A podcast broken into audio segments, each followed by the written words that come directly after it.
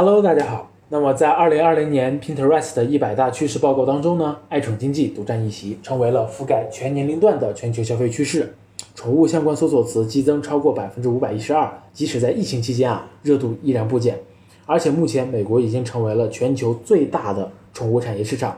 那么宠物用品呢，大致可以分为宠物出行装备、宠物护理用品、宠物服装、宠物喂食及饮水用具、宠物居家类用品。宠物床上用品以及其他类用品这七类。那么本期呢，就为大家带来宠物用品类目下有关宠物出行装备的潜力爆品——狗用救生衣。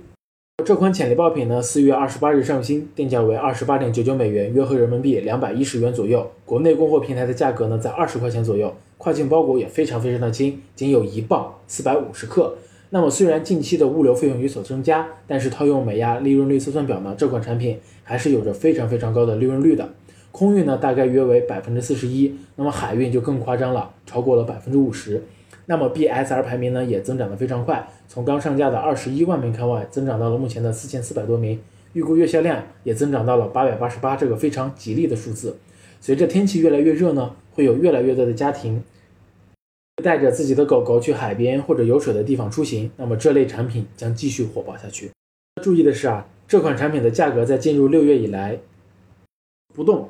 但是总体涨幅还是不错的，从二十二点九九美元上涨到了二十八点九九美元，涨幅超过百分之二十六，提高了卖家朋友们的纯利润。赶快布局，卖的越多，赚的越多哦。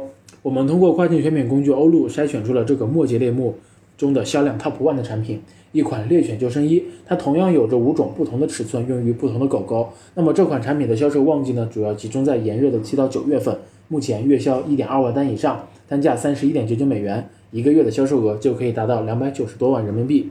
那么趁着销售旺季还没有结束，卖家朋友们快来准备吧！